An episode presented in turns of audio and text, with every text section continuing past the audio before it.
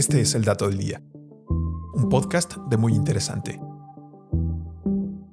Y hoy nos preguntamos, ¿por qué algunas frutas y verduras conducen electricidad?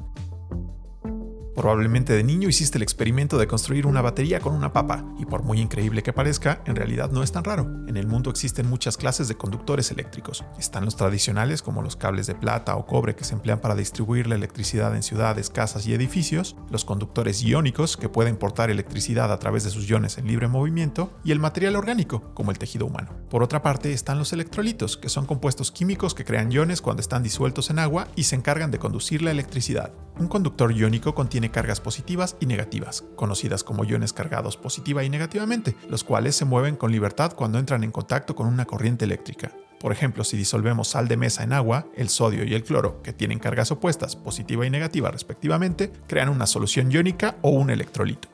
En este caso, la papa del experimento es un material orgánico, que a la vez es un conductor iónico.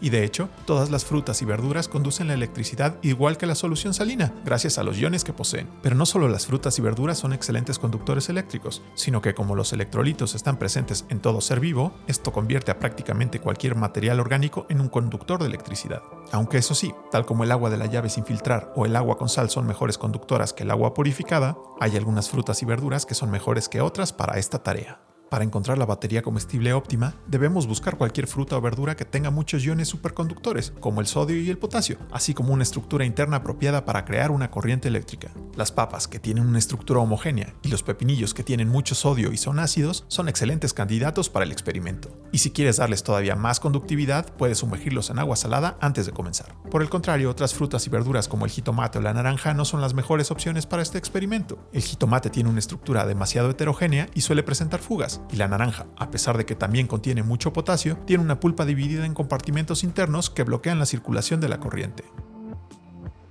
Este fue el dato del día. No olvides suscribirte a nuestro podcast y seguir todos nuestros contenidos en muyinteresante.com.mx.